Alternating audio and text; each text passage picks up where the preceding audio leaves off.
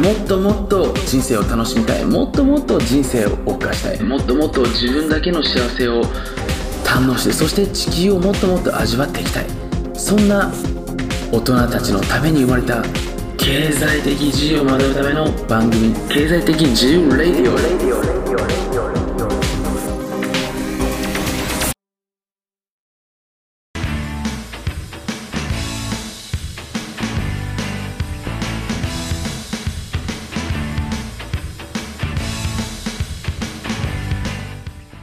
で、こちらのですね、えー今回はちょっとスライドを使いながら、えー皆さんに、ね、お伝えさせていただければなというふうに思うんですけれども、でまずね、今回その、この話をしていく前にですね、まあ、多くの方がですね、まあ、僕自身も含めて、やっぱりお金ってものが欲しいわけだと思うんですね。で、実際にね、僕自身も、まあ、今はね、そんなに思わないんですけれども、あのー自分が独立した時とかですね、やっぱりお金がなかった時代ですよね。まあ、何をもってなかったのかっていうのはすごく定義が難しい分であるんですけれども、やっぱり昔はお金が欲しかったんですよ。で、欲しくて欲しくてたまらなかった。もう本当にね、えーお金があればですね、すべて悩みが解決されると思ってましたし、お金がもう手に入ったら、でいくらっていうのは自分で分かんないんですよ。ただとりあえずなんとなくお金が手に入ったら、もう自分の悩みはすべてね、えー解決されるんじゃないかなというふうにずっと思ってたわけなんですよね。で、ここで非常に重要なのは、お金がですね、これ皆さんも経験あると思うんですけど、欲しい欲しいと思えば思うほどですね、お金がよく逃げていくっていう、まあ、えーそういう話聞いたことがあると思うんですね。で、僕は僕自身もまさにこれと同じようなですね状況を幾度となく幾度となく経験してるわけですよね。でどういうことかっていうと本当にこうお金が欲しいなっていうふうにね自分自身がやっぱり思うわけですね。これ不思議なんですけど思うことによって自分の行動力があるわけですよ。で僕の場合だったら、まあ、本当に大学を、まあ、大学中に僕は起業したんですけれども大学中にお金持ちになりたかったですからもう本当にねこうお金持ちになるために起業したい起業してうまくいかせたいっていうお金持ちになりたいからね起業をしたいっていう目的がね僕結構強かったわけなんですよね。まあ、それだけの理由でね、えー起業したわけではないんですけれども、ただその欲求が大きかったんですよね。でも、その気持ちでやるとですね、これ確かに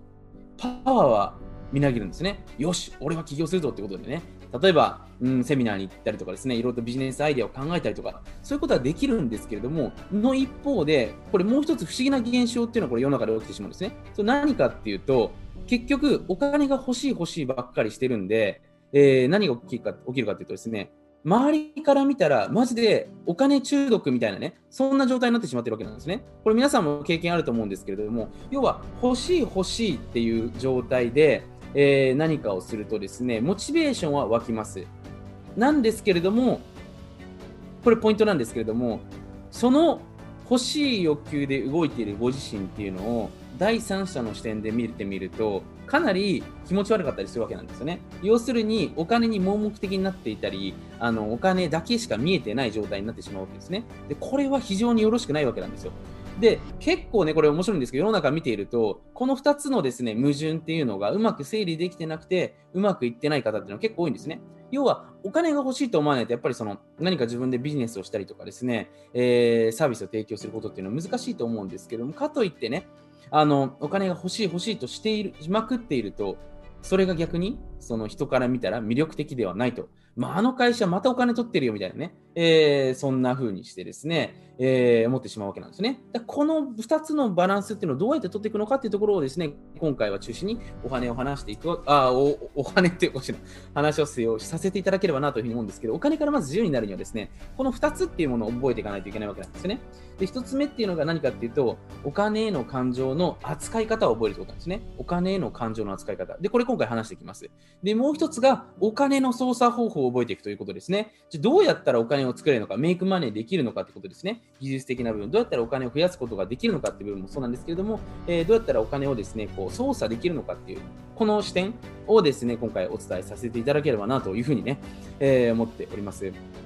で、まずですね、えーこれお金の神話ということでね、結構僕も昔本を読んでいてですね、まあ、騙されたわけではないんですけれども、まあ、本当なのかなっていうふうにね、え疑問に思ってたことがたくさんあります。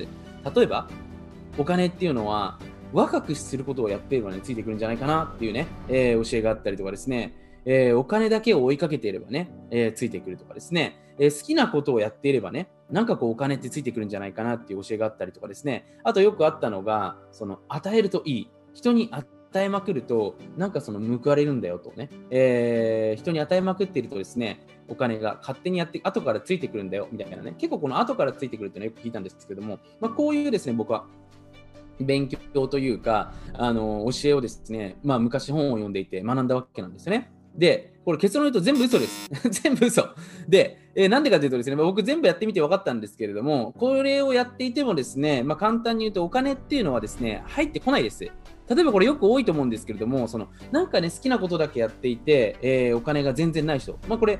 今回このビデオを見てくださっている方のですね、周りにもいらっしゃると思うんですよ。なんかあの人ね、好きなことやってるけど、別にそんなお金持ちじゃないけどな、みたいな、確かに幸せそうかもしれないですよ。でも、お金ついてきてないよな、みたいなね。でもその一方で、逆にお金だけにこう盲目的になってる人、もうとにかくお金お金って追いかけてる人、確かにね、えある意味で言うと人によっては、これ面白いんですけど、お金お金だけを追求してる人って人によってはお金が手に入ってる人もいるんですけども、人によっては全くお金が手に入ってない人いるわけですね。要はもう、こいつすぐなんかもう、なんか近くにね、あの来たら狩られこの人に狩られるんじゃないかみたいなね、そういう状態の人っていると思うんですけども、まあ、そういう人っていうのもいらっしゃるわけですよね。で、与えまくるといい。これよくね、あのギバーとかっていうふうに言われてますけど、なんかめちゃめちゃいい人なんですよね。すごいいい人で人に与えてるけどもね、周りから見たら、なんかあの人は特に欲しいものなくてね、本当に与えることが、えー、好きな人なんじゃないかなっていうふうにですね、えー、まあ、勘違いされるがちなんですよね。でこういう結構神話があってですね、えー、なかなかお金から自由になれない、まあ、簡単に言うとお金持ちになれない方っていうのも結構ね、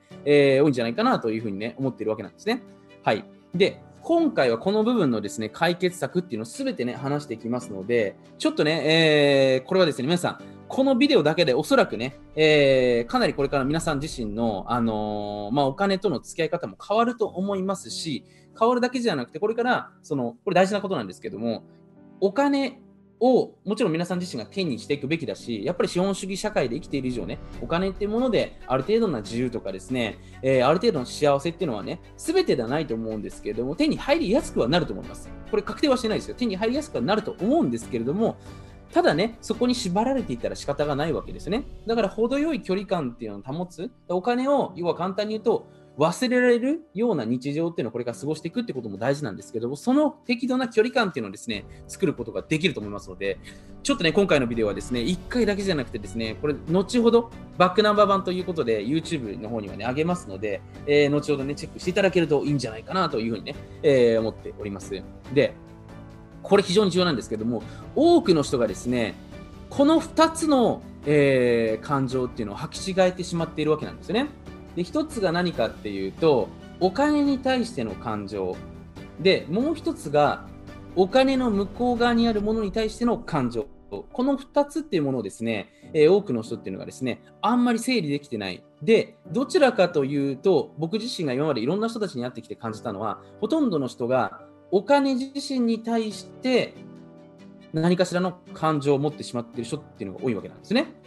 で例えばちょっとここでね、えー、例を挙げると、お金自体は別に怖くないわけですね。お金自体は怖くないわけですね。お金はただの1万円札。日本日本だったら日本銀行が発見した、えー、お金。まあアメリカだったら FRB っていうところが発行した、えー、US ドルっていうところをですね、えー、まあ通貨として僕たちがですね、使えるわけだと思うんですけども、これ自体はですね、別に何の感情も入ってないわけですよ。例えば子供とかってね、皆さん自身がお子さんいらっしゃったりとか、奥さんがいらっしゃったりとか、旦那さんいらっしゃってるよね、奥さんに対してのね、その対、人に対しての感情、なんか好きだなとかですね、あのー、まあなんかね、嫌いだなとか、いろんな感情があると思うんですけど、お金に対してはですね、これ、作ったのは別に人じゃありませんし、そのもの自体がこう動くわけじゃないですよね。簡単に言うと。で、例えば、その人に関しては確かに嫌なことしたりとか、いいことしたりする人がいるんで、えー、まあ、もちろん感情が僕たち出てきてしまって当然だと思うんですよね。それはね、嬉しいことしたら嬉しいですし、逆に嫌なことされたらムカつきますよね。これ当然のことです。でも、お金自身は何か皆さんにするわけではないですよね。でも、なんかお金はね、人によってはすごいネガティブなものになってしまったりとかですね、人によってはなんかね、こう、すごく負のオーラ、えー、みたいな部分を持ってしまっている人もいると思いますし、人によってはなんか、損するんじゃないかなとかね、いろんな感情を持ってしまっている方がいるわけなんですね。で、ここでちょっとね、皆さん一度整理していただきたいのは、お金に対しての感情っていうのは不要なんですよ。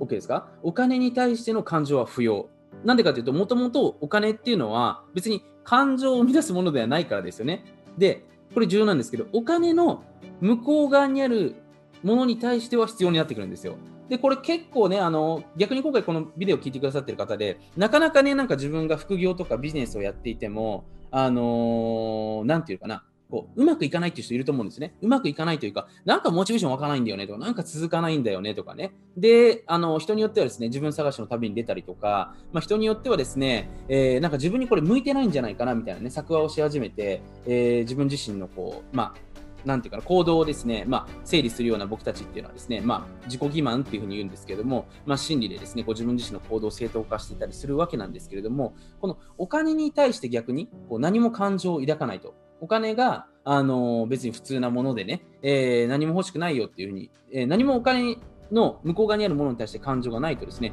これ簡単に言うとですね、お金が手に入れたいと思わなくなっちゃうんですね。でやっぱり僕たちって起業するときとかビジネスするときとかですね、まあ、この資本主義社会経済で生きていく上で生きていくときに、やっぱり何かしら手に入るっていう僕たちのその短期的な欲求、まああの、まあドパミンとかがたくさん出るんですけれども、そこに対する気持ちがあるから、ホルモンがあるから、僕たちは例えばビジネスアイデアが思いついたりとか、商売をしたりするわけですよね。やっぱり得るものがな何もなくてですね、おそらくビジネスをする人っていうのはほとんどいないと思うんですよね。まあ、好きだからもちろんやってる人もいるんですけど、やっぱり好きとプラスして何かしら得られるものがあるから、お金が得られるからっていう理由があると思うんですね。で、このお金のに対してですね、感情は不要なんですけれども、ただ全く不要にしてしまうと、これどうなるかっていうと、パッションが湧かないわけですよ。だから別に今のままでいいかな、みたいな感じになって、なかなかね、行動に実際に結びつかないわけですよね。やっぱり人間っていうのは近未来のワクワク、快感があるからこそね、えー、前に一歩進めたりするものがありますから、やっぱり感情がなくなってしまうとですね、なかなか動けない。なんですけれども、これ重要ですよ。お金に対しては感情は描いてはいけない。いけないじゃあ、どこに対して感情を抱くんですかっていうところがですね、これ今回の、あのー、まあ、非常に重要なテーマになってくるわけなんですけども、お金に対してではなくて、お金の向こう側にあるものに対して感情を持ちましょうよっていうところがですね、これ今回僕からの提案になってくるわけなんですね。で、ここを皆さん自身がしっかり理解することによって、これからお金っていうものが怖いものではなくなると思いますし、お金っていうものを通して何ができるのかなってことを常に考えるようになりますし、お金を使って人を喜ばすこともですね、いろんなことがですね、自然に可能になってくるっていうところがですね、えー、今回僕からの提案になってくるわけですね。はい。で、じゃあね、これ皆さんに、あのー、聞いてみたいんですけども、お金の向こう側にあるものって何ですかっていうとですね、例えば、よくね、えー、分かりやすい例で話させていただくとですね、お金がよく怖いですっていう人いますね。お金が怖いですとか、お金はなんか汚いものですとかってね、いう人いらっしゃると思うんですけども、実はお金が怖いわけじゃなくて、よくよく考えてみると、お金の向こう側、お金の向こう側ってどういうことかっていうと、お金がなくなって、これポイントですよ。お金がなくなるのが怖い。確かにお金がなくなるのが怖いですよ。お金がなくなって怖いものじゃ何ですかっていうと、お金がなくなって生活できなくなったりとかね、えー、生活保護を受けたりとかね、あいつ破産したんだっけ？っていう、例えば人からの目があったりとかですね、そういうのが怖いわけですよね。で、逆にお金が嬉しいっていうとですね、別にお金自体が入ってきて嬉しいわけじゃなくて、お金を、例えば自分がね、服屋さんに行って、値段を関係なく選べるのが嬉しい。で、その嬉しいをもっと分解するとね、まあ、そこに聞いている自分自身のえー、まあ、自由度だったりとか、それをね、例えばこう自分が使っている時の、なんか店員さんが、あこの人金持ちだなって思われることが嬉しいのかとかですね、いろんな喜びっていうのがあるわけですね。だから実はお金っていうものはそこ自体に感情を入れるんじゃなくて、これ僕たちがお金をの先にあるものによってどういう感情が生まれるのか、簡単に言うとどういう感情を生みたいのかっていうことが分かっていることっていうのは非常に重要になってくるわけなんですね。だからここで皆さん自身ちょっと整理させていただくと、お金自身に対して感情を入れてしまうとね、あのー、まあ、これ、何でもそうなんですけども、感情を極端に入れすぎると、これ人間の習性ですよ、覚えておいてくださいね。感情を極端に入れすぎると、その物事に執着してしまいます。で、人間っていうのは執着すればするほどですね、それにとらわれてしまうわけなんですね。だ簡単に言うとそれに支配されるっていう状態になってしまいます。だから例えばね、これ恋人関係とかね、恋愛に関しても、あの同様でね、なんかこう盲目的になってね、もちろんそういう、まあ、Love is blind みたいなね、あのまあ、恋は盲目的であるみたいなね、考え方ももちろん大事かもしれないんですけども、盲目的になるとですね、もうこの人がいなきゃ俺の人生終わりだ終わりだみたいな感じで、逆にその何かっていうと、あのそれそういうそれを追ってる自分自身が魅力的ではなくなってしまうわけなんですよね。で逆に皆さん自身がモテてた時とかですね、なんか向こうからチャンスがポンとやってきちゃった時って、あんまりそれに対して感情を入れてない。どっちかというと別にあってもなくてもいいやっていう、自分の中では価値が低いものですね。に関してはですね、距離感が取れてますから、これ何が言いたいかというと、逆にそういったものはどんどんどんどん自分の人生にやってきてしまうっていうのがですね、これ人間というか、この世界の常なわけなんですよ。で、これお金に対しては、だからもう一度繰り返すんですけども、お金に対しては何か感情を持つとですね、お金の本質だったりとか、そのお金自身をなんか追ってる自分自身が、不細工に言えます、簡単に言うと。で、逆に言うと、お金からちょっと一歩離れる。えー、そしてによってお金を見ている。なんですけれども、お金を通してできることに対しては感情を持つ。例えば、お金を通して大事な人とプレゼント行って、今度、高級ホテルに泊まって、なんか素敵なバーで一緒にお酒を飲みながら夢を語る。これすごくお金を通してできること。で、そこに関しての愛だったりとか、幸せだったりとか、なんか興奮だったりとかっていう感情があるわけですね。で、これは持っていいわけですよ。で、逆にそのお金がなくなった時の恐怖。で、これはちょっと持つ必要がないと思うんですけれども、えー、まあ、お金がなくなるのが怖いんじゃなくて、なくなって生活できなくなるのが怖いってことがですね、しっかり分かることによって、これお金の扱い方っていうのがですね、今までと格段に変わってくるわけなんですね。で僕自身は、まあ、これ昔ですね、お金が、お金が欲しいと思ってたんですね。本当にお金がずっと欲しいと思ってたんですよ。でも、なんかお金をね、まあ、これ飛び込み営業僕昔やってたんですけど、欲しい。今日は日給、まあ、僕当時1万5000のね、えー、まあ、通信販売というかですね、あの、光回線っていうのね、あの、NTT の光回線を大学2年の時かな、あの訪問営業でですね、学校の合間を設いてやってたんですけれども、ピンポンしながらね、お金が欲しい。で、1件売ると1万5000だから、1日2本売れたら3万円なわけですよね。で、30日稼働したら90万円。これ来たらか熱いなというふうに思ってね、コミットしてやってたんですけども、やっぱり日給4万5000、4万5000とかね、3万円、3万円ってやってるとですね、気持ち悪いんですよね、やっぱり周りから見ると。だって、金金してるやつって気持ち悪いじゃないですか。で、ここで僕がなんかうまくいかないなっていうので、ずっとうすうす自分自身で感じていて、まあ、ある時期から、あのー、まあ、この自分のですね、状態を変えようと思ってやめたわけですね。で、僕が欲しいっていうのはお金が手にしたことによって、どういうライフが欲しいのかなってことを見るとですね、あ、そっか、お金が確かに欲しいのは間違いないけれども、でも、お金を使ってできるこういう生活に対してパッションを持ってるんだなってことに気づいたわけですね。で、僕だったらやっぱり海外にたくさん行きたいっていうところがですね、お金を使ってできることで自分が、要は本当にワクワクするところっていうのはそこでしたから、じゃあそこにお金というか自分の感情をセットしようということで、その姿はやっぱり常にイメージするわけですよね。でも、その過程として確かにお金っていうものがあって、で、これ自体は別にあってもなくてもいい。とりあえず海外僕行ければいいんですよ。だからお金はあってなくてもいいけども、とりあえず今お金はあった方がいいと。自分の中でね、整理して僕はこう営業に行くようにしてたんですね。そうするとですね、今まで全然取れなかった営業っていうのはどんどんどんどん取ることができるわけなんですね。で、この時僕は学んだんですけどやっぱりお金を追っかけるっていうのはですね、えー、確かにね、モチベーションは湧きます。なんで行動はできますよ。例えば副業したりとかですね、ビジネスしたりするんですけども、それを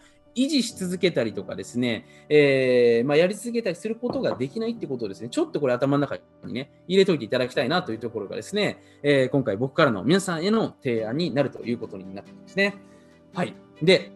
これ、もちろんだから繰り返すんですけど、お金は無視していきますいけません。お金を無視してね、確かにね、あの僕はヒップになります。まあ、そういう方も僕素敵だと思いますよ。ただ、今のね、この資本主義社会で経済できている以上ね、やっぱりお金ってものは必要になってくるわけですよね。えー、まあ、子供の学校に行かせるのはやっぱりお金は必要。もちろんね、ある程度な、えー、助成金とか今国も出してくれてますけれども、やっぱりお金っていうものは必要になってくるわけだと思うんですよね。お金っていうのは別にあのあっていいものだし、欲していいものなんですよね。ただそれが過度になりすぎると良くないと。でね、お金に対して感情を抱かないで、お金の向こう側にあるものに対して、えー、感情を抱きましょうっていうところがね、今回僕の今までのまとめになるところですね。はい。で、お金にはですね、実は3つの感情のステージっていうのがありますね。でですね、まあ、どの感情を抱いてもいいわけなんですけれども、そのお金によって1日の中でどういう感情が多いですかっていうところですね、僕の方でね、今までいろんな人たちと、えー、話した中でまとめさせていただくとですね、まず1つ目に関しているのは恐怖。お金っていうものがなんか怖いもの。だからお金っていうものをですね、使う瞬間とか、お金っていうのがなんか手に入る瞬間とか、銀行口座を見た瞬間とかに対してですね、お金っていうものがなんか恐怖に感じる人たちっていうのもいらっしゃいますよね。で、これはですね、さっき言った方法で、お金が多分なくなったら怖いっていう、まあ、その恐怖の、なんで恐怖に感じてるのかなってことを自分なりに考えていただけるとですね、えー、その恐怖を感じている理由っていうのがね、見えてくると思いますので、これちょっとね、一度書き出してみるということをお勧めですよね。で、一つ目、あ、次の段階ですね、欲望のステージっていうところなんですけども、恐怖。欲望、愛と感謝なんですけども、欲望、お金が欲しい欲しいっていうふうにね、思える段階ですよね。要はお金がなくなっていくこととか出ていくことよりも、次に欲しいと思うふうに思える。これクリエイティブなことだと思うんですよね。ただ、これ先ほどお話ししたように、この感情を中心に生きてるとですね、周りから人が簡単に言うと離れていきますよね。まあ、こういうね、あの人が離れていく人たちとかっていうのを見たことあると思うんですね。本人はね、そんな気持ちがないんだけれども、えー、でもね、あの無意識のうちに、こういうのって無意識に出てしまってますから、あの無意識に欲しい欲しいと、こいつ取ることばっかりしか考えてねえだろみたいなね、えー、感じになっちゃいます。で、これになるとですね、やっぱりその、なかなか良くないということなんですね。で、3つ目、愛と感謝だったりとか、応援っていうですね、モチベーション源ですよね。お金の感情っていうところ。で、これになるとです、こういうものが要は1日の中で大きいと。例えば僕だったら海外にいる経験が、経験というか海外にいる時間長いですから、その、まあ、チップっていう海外では文化があってね、本当にいいサービスを受けたら、まあ、サービス受けなくてもねあさ、いいサービスじゃなくてもチップ払わなきゃいけない部分っていうのもあるんですけれども、やっぱりこのチップっていうのはすごく感謝な気持ちなわけですね。よくしてくれてありがとうっていう気持ちの、まあ、お金の使い方っていうのをなるべく、僕、海外にいるときそういう気持ちにな浸れる時間が長いので、そういった意味でお金から結構自由になれたんじゃないかなというふうに思ってるんですけども、だからお金自身を使うことに対して結構僕はだから愛と感謝、手に入れることに対しても愛と感謝っていうのをですね、あ、俺がこれ、こういうことでできたからお金もらっちゃっていいんだなってことをですね、自分の行動、要はお金が自分が出ていくか入っていくか貯めていくかなんですけれども、その出ていくときに関しては愛と感謝としてね、まあ自分、まあ愛と感謝、まあ見方によってはお金を使うことによってまたそれが未来の時間につながるとかね、まあいろんな感情があるわけなんですけども、ネガティブなものっていうよりもどっちかというと、えー、ポジティブな感情っていうのを僕は結構抱くことが多いですね。今に関しては。ただ、昔はお金が出てくことが本当怖かったですよ。お金が出てったらどうしよう。本当お金が出てったらどうしよう。お金が出てったらどうしようってずっと考えていてね。そういうふうにやってるとなんか不思議なんですけど、そういう行動取っちゃうわけですよね。でここに関してもですね、しっかり書き出す。で、僕がお勧めするのは、お金がなくなったらどうなるのかな？ってことがで何に対して恐怖を感じているのかなってことをしっかりと、えー、蓋を開けて見てみるというところがね、えー、今回重要になっていくんじゃないかなというふうにね、えー、思っておりますね。はい。はい。というわけでですね、えー、あ、YouTube の方もね、コメントありがとうございますね。本当に。あのー、たくさんちょっと、えー、今回コメントいただけると僕もすごく嬉しいんで、えー、皆さんね、ぜひ書いていただきたいわけなんですけれども、えー、ここでですね、ちょっと重要になってくるのが、えー、皆さん、この1と2の段階、お金が怖いとかお金が欲しい段階、先ほど、えー、列挙させていただきましたけれども、この1と2のステージの段階で、これ、ポイントですよ。これ覚えててくださいね。仕事をしようと思うとですね、これで飯を食い続けると、っていうことは結構難しいんですよ。で、僕もですね、まあ、なんだかんだで起業して11年目ぐらいになるんですけれども、あのー、昔ね、まあ、起業して3年も生きている人って本当にないよねっていうふうに思っていて、あ、思っていてという話を聞いててですね、でそんなことねえだろうっていうふうに思ってね、いや、そんなビジネス、まあ、ビジネスやるぐらいの人だから、みんな長く続けられるでしょっていうふうにね、まあ、思ってたんですけど、蓋を開けてみるとですね、やっぱりなかなかこう維持し続けるのって本当に難しいんですよね。で、これにはいろんな理由があって、もちろんその社会の変化、例えば今回コロナっていうもので大きな社会構造が変革したと思うんですけども、こういう変化に対応できなくて、えー、ビジネス潰しちゃった人もいると思いますし、いますし、逆に、あえて潰した人ってもいるんですよね。まあ、倒産した人って、あえて潰した人もいますよね。そういう実はテクニックもあるわけなんですけども、人もいらっしゃいますし、実際にお金のモチベーションが切れてしまって、えー、辞めてしまう人もいるわけですよね。だからいろんなこう理由があってですね、自分自身のビジネスっていうのを、まあ、あの止めてしまうというかですね、えー、まあ、ストップさせてしまう人っていうのは多いと思うんですけれども、もちろんどれがね、悪いとか、あのどれがいいとかね、えー、まあ、そういうわけではないと思うんですけど、ただ、3年以上やっぱり経つとですね、あの慣れっていうものがね、ある程度出てきます。で、これが慣れが良くも悪くも働きますから、変化のタイミングでね、この慣れっていうものが生じたら変化していくことに対するね、その自分の変化っていうものもね、えー、できるわけだと思うんですけれども、やっぱりこういった部分もですね、結構難しかったりするわけですよね。はい。で、ここでちょっとね、あの僕自身がですね、先ほどの話に戻ると、えー、まあ、いろんな人たちにお会いしてきた中でやっぱり感じたことっていうのが、お金っていうものをですね、えー、こう怖いとか欲しいとかって思ってる状態の状態が一日の中で多い人っていうのは、なかなかやっぱりこう自分の好きなことでご飯を食べるって結構難しいんですよ。だよく今ね、その、まあ、なんか自己啓発の代名詞みたいになってると思うんですけども、なんか好きなことをやるとうまくいくみたいなね。まあこれ YouTube の多分キャッチコピーで一番流行ったと思うんですけれども、YouTube のキャッチコピーでね、あの、好きなことをするといいんだよみたいな、ね、好きなことでご飯を食べようみたいな部分でですね、やっぱりこうワクワク感っていうところでね、えー、多くの人たちに希望を与えたと思うんですけれども、この要はお金が欲しい欲しいっていう段階だけを持っているとですね、全面的に、ここでやっぱり食べるっていうのは難しいわけなんですよね。なんでかというと、お金っていうのをこう常にこう追っかけてしまうような行動をとっちゃいますから、もう人がお金にしか見えなくなってしまうわけですよね。だから簡単に言うと人が応援してくれないわけですよ。だから、これはすごくですね、あの難しいっていうところがです。難しいというか、あのー、まあ、ちょっとあれなわけですね。ちょっとここまず理解していただきたい。で、この3つ目の段階になることによってですね、えー、まあ、お金ってものに対しての距離感っていうのはできてきますから、結構好きなことをしていてもですね、割かし、えー、いい感じに、まあ、お金に対して結構ニュートラルな見え方ができてますから、えー、良い状態っていうのは作れていますっていうところがね、出てくるというふうになってくるわけですね。で、ここお金への感情ってことでね、先ほどもみあげさん、川本さんね、えお金に対して感情を抱いちゃいけないんじゃないですかって言うんですけども、これ、もうちょっと言うとお金を使うことですね。この2までに関してはお金への感情、お金自体への感情を持っている状況ですね。で3からはお金を通してできることだったりとか、お金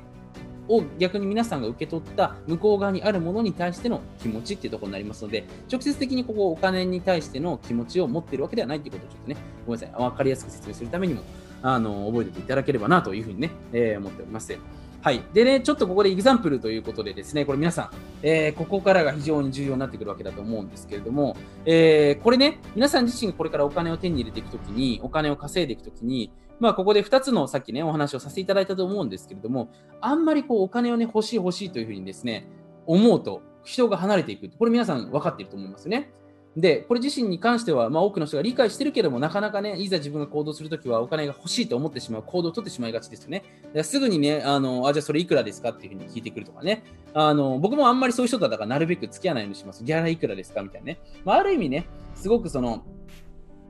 クリアというかですね、話しやすかったりする部分はあると思うんですけれども、ちょっとね、僕は距離を置くっていうところがあるわけですね。で、これ、恋人の、え、例に置き換えて話させていただくとですね、えー、恋人が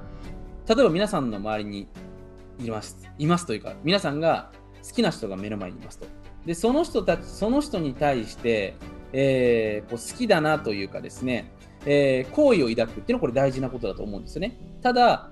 ここで欲しい欲しいと思いすぎるとですね、これ先ほどの話に戻るんですけど、盲目的になってしまって、なんかこいつちょっと価値ないなって思っちゃうんですね。やっぱり人間って面白くて程よい距離感っていうものがあることによって、なんか自分のところに近づいてきたぞって思ったら急に離れていった。ああ、なんか追いたいなみたいなね。皆さんもそういう経験あると思うんですよ。僕もよくあるんですけど、欲しいものをね、買おうとしていってね、ネットで、あこれ買おうと思って、僕の場合はその10万以上の買い物とかね、あの高い買い物に関しては、あの一時的な衝動で買いたくないので、しばらく経っても欲しいものっていうのを買うわけですね。で、それしばらくして売ってないと、マジかよって思って、なんか逆に躍起になって、それの虜になってしまうんですよね。で、やっぱ人間って面白くてですね、あ、今手に入るって思ったものが急に手に入らなくなると、ここに逆に筋強い価値を感じてしまうわけなんですね。で、これ面白いと思うんですけども、恋人に対してでも、例えば全く感情を抱かないとしますよね。恋人と付き合いたい、この人とどうしても付き合いたいけども、何もアタックしないでね、ちょっとこう、近全く近寄らないと、これ何が起きるかっていうと、えー、その人から、まあ、あなたへのアプローチがされてきたらね、もちろんそれはいいと思うんですけど、向こうが何も興味持ってなかったら、もうその関係は終わってしまいますよね。あの人別に私に興味ないんだというふうに思ってね、終わってしまうわけですよね。でも、欲しい欲しいというふうに思ってね、追いかけまくると、なんかこいつ気持ち悪いな、みたいな、追っかけすぎだろ、みたいな、ストーカーか、みたいなね、感じになってしまって、その人本人が持っている魅力を半減化させてしまうんですよね。これ、盲目的になっていく。要は執着している状態っていうのは。だからこれは良くないと。ただ、欲しいとちょっと思ってないと、これ、向こうからの、えー、気持ちっていうのを買うことはできないわけなんですよ。で、ここで非常に重要になってくるのは、お金に関してもですね、これ欲しいとね、思っちゃいけないとは僕一切話してません。ただ、ちょっと欲しいというふうにね、思うことをさりげなくさりげなくですね、どこかで話していかないといけないわけなんですね。で、これ全て人間関係において同じで、自己実現している人たち、あのー、まあ、いろんなね、こう、ライフスタイルとか自分の好きな、まあ、夢を叶えたりとかしている人たちっていうのはですね、善人ではないんですよね。で、善人なんですけれども、自分の欲もちょっと持ってる人たちなんですよね。ここが非常に重要で、要はどういうことかというと、あなたのことを気にかけてますよっていう姿勢をちょっと見せながら、えー、距離を持っていくと。要はあなたと付き合いたいんですよっていうことをちょっと持っているってことがですね、結構重要なんですよ。で、これよくね、僕の、まあ、セミナーとかで合宿に来た人たちに対してはですね、えー、まあ、こういうテクニックをね、僕話したことがあると思うんですけど、請求書スキームっていうテクニックがあってですね、例えば僕自身が、あのまあ、分かりやすい例で言うとね、まあ、友達とかドライブとかをしたりとかですね、まあ、あの旅行に行ったりとか、あの僕海外にいるんでね、海外にあの友達が来たりとかするときにね、こうちょっと案内をしてあげたりとかですね、ホテル取ってあげたりとかね、何かこうしてあげたりしますよね。例えば食事をおごってあげるとか。食事をおごるときにですね、確かに食事をおごると嬉しいんですけれども、あの、あ、いよいよこれね、今ちょっとこれおごったことに対して相手は悪いというふうに思っちゃうわけですね。嬉しい。まあ、人によっては当たり前と思ってる人もいると思うんですけども、ただそこに対して、僕が思ったら、ただいい人で終わってしまうわけですね。この人、なんかすごく恩がある、いい人だなと思っちゃうんですね。そこで、ちょっと僕のエゴを出すわけですよ、よく。で、これちょっと、ちょっと欲しいスキームって言うんですけども、じゃあ後で請求書、あの、送っときますねっていう感じで、その人が例えば会社を持っていったら、その人の名前じゃなくて、何々やってるに請求書じゃあ送っときますので、あの、ありがとうございます。一時的に僕やっときますねっていうふうに言うと、その人ちょっと面白いなっていうふうに思うけど、あ、この人ちょっと欲があるんだなって思って、ちょっと僕のポジションっていうのがですね、これ非常に重要なんですけども、ただのいい人じゃなくて、この人なんかちょっと可愛らしい、なんか欲がある人だなっていうふうに思って、可愛いキャラになるわけですね。で、この人にちょっとまた助けてあげようとか、何かこう夢を叶えてあげようというふうに思うわけですよ。でこれ結構重要で、今ね、SNS とかも全部そうなんですけども、いいことばっかりね、人に与える、人にいい話をする、まあ、ギブをしていきましょうって話あると思うんですけども、まあ、このギブのやり方もね、いろんなやり方があると思うんでね、ただの勘違いのギブになってないことが非常に重要だと思うんですけれども、まあ、その自分のご機嫌を極めていく、まあ、僕の場合は無意識ギブを極めていくっていうところがですね、あのー、結構、まあ、共通して皆さんにお伝えしていることだと思うんですけれども、その自分が楽しいことして人を喜ばせたな、これ大事ですよ。人を喜ばせたなって思ったら、ちょっと欲しいものを自分で書いておくっていうことが結構重要です。で、僕自身ですね、結構このスキームに関してはですね、いろんなところでやっていて、やっぱり欲しいものをちょっと言わないといけないんですよね。で僕も子供に対してもそうです。子供に対しても、やっぱりパパこれ欲しいとね。えー、で、僕の場合で言ったらですね、あの僕の、なんていうかな、先祖はハゲ、ハゲですからみんな。僕もだからやがてね、ハゲになるのを恐れて、今から準備をしてるわけですよね。あのー、おでこ広いですねって、これもともと広いんでね、あんまり今の僕の髪型に対してはですね、ゆゆ何かクレームが来る、クレームというかですね、意見があるとちょっと僕しょぼ、しょぼけてしまいますので言わないでほしいんですけども、僕の子供にこう、じゃあお前、ちょっと今日父ちゃんこれやったから、あの父ちゃんの頭マッサージしろっていうふうに言うとですね、ちょっとしてほしいなって言うとですね、こう、もみもみしてくれるわけですね。で、僕の息子っていうのもうまくてですね、なんか必ずいいことをしてから、いいことをしてから、星ねえって言うんですね。こう、すごく上手で、これ僕が多分やってるのまねっこしてるんですけども、くださいとか、これ星欲しいって言うとですね、あの、ちょっとなんかムカつくわけですね。でも、欲しいねっていうふうに言うと、なんかこう、イントネーションが可愛くなるわけなんですよ。で、このキャッチコピーというかですね、キラーワードっていうもので僕の息子も僕も結構得してるわけなんですね。でこの欲しい欲しいっていうのを前面に出さないけれども、ちょっと持っておかないと、何かっていうとですね、えー、人から、まあ、要はただの善人だというふうに、ね、思われてしまう。いや、恋人関係も全く私に興味がない人なんじゃないかなというふうに思ってしまうんですね。だからちょっとお前のこと気にかけてるんだよね、みたいなね、ところをさりげなく出していくっていうところがですね、これ実は、えー、全てにおいて重要なことになってくるということをですね、ちょっとこれ頭の中に入れておいていただければなというふうにね、えー、思っております。で、まとめるとですね、お金から自由になるには、お金に感情を入れずに、お金の向こう側にあるものに対して感情を入れると。で、これで魅力的な状態を作れるんですけども、ちょっと欲しいってものを残しておくっていうところがですね、えー、非常に重要になってくるとですね。だから簡単に言うと、皆さん自身が、例えばエンターテイナーとしてですね、えー、どこかでパフォーマンスをすると。で、パフォーマンスをするんですけど、そこにはちゃんとおひねりボックスがさりげなく小さく置いてあると。で、ちょっと欲しいねっていう感じでですね、えー、これよかったら募金してくださいじゃなくて、そこに対して、要はお金をマジで受け取ろうとするとですね、人っていうのはビビっちゃいますから、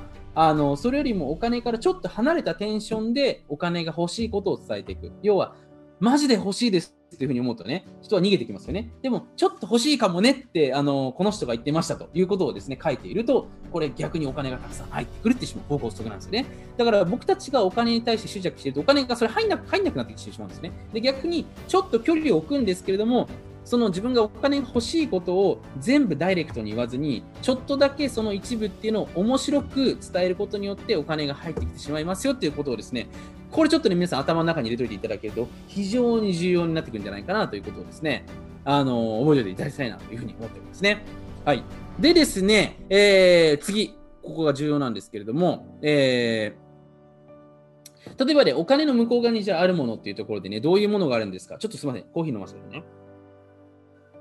はい。ということでですね、ちょっと話をしていくんですけれども、まあ、商売していくときだったらね、皆さんが商売することによって、もちろんそれによってお金が自分自身が手に入って、自分の自由なライフスタイルが叶ったりとかですね、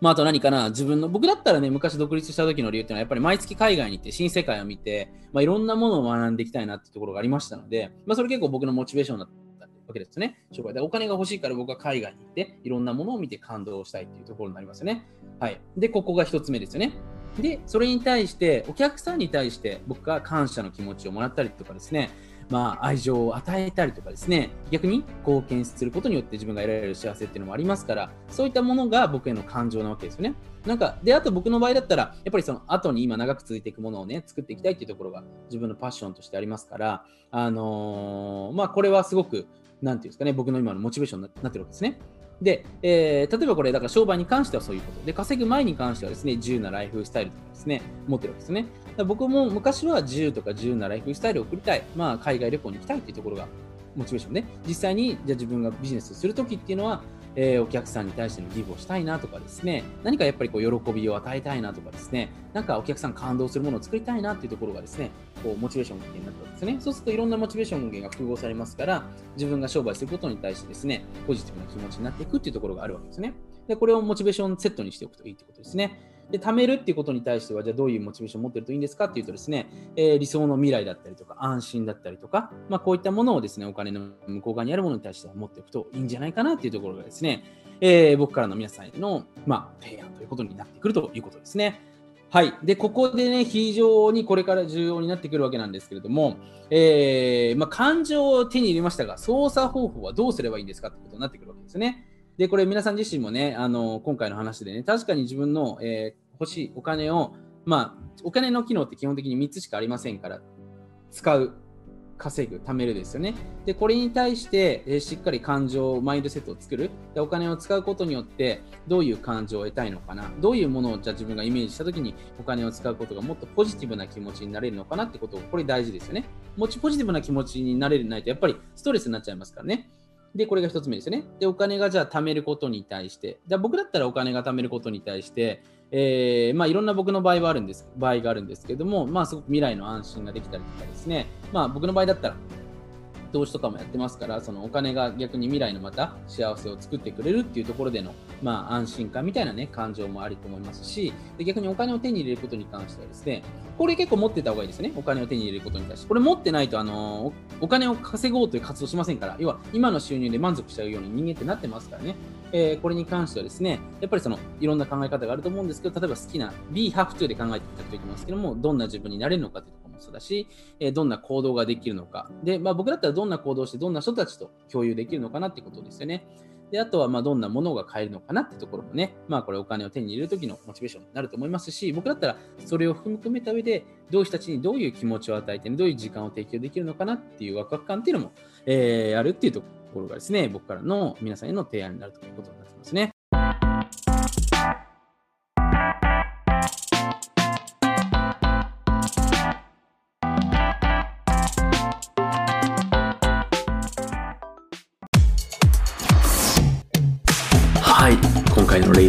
いかがでしたでしょうか？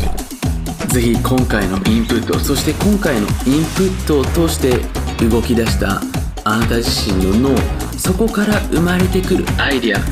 これらをぜひお大事にそして今この瞬間何かインスピレーションが湧いてきたのであればぜひそれらをメモしていただいていつやるのかも今この瞬間に決めていただければこのインプットの時間が未来を作っていくそんなリズムになっていきますのでぜひクリエイティブシステムをお作りいただければなというふうに思っております。僕自身が大好きな質問。僕自身の一日をアップグレードさせてくれるものは何なのか。それはどこにあるのか。誰が知っているのか。そして今あなたの目の前にあるものはあなたの人生をグレードアップしてくれるものなのかぜひこの質問を常に頭の片隅に置いて今日一日を楽しんでいただければなというふうに思っております。また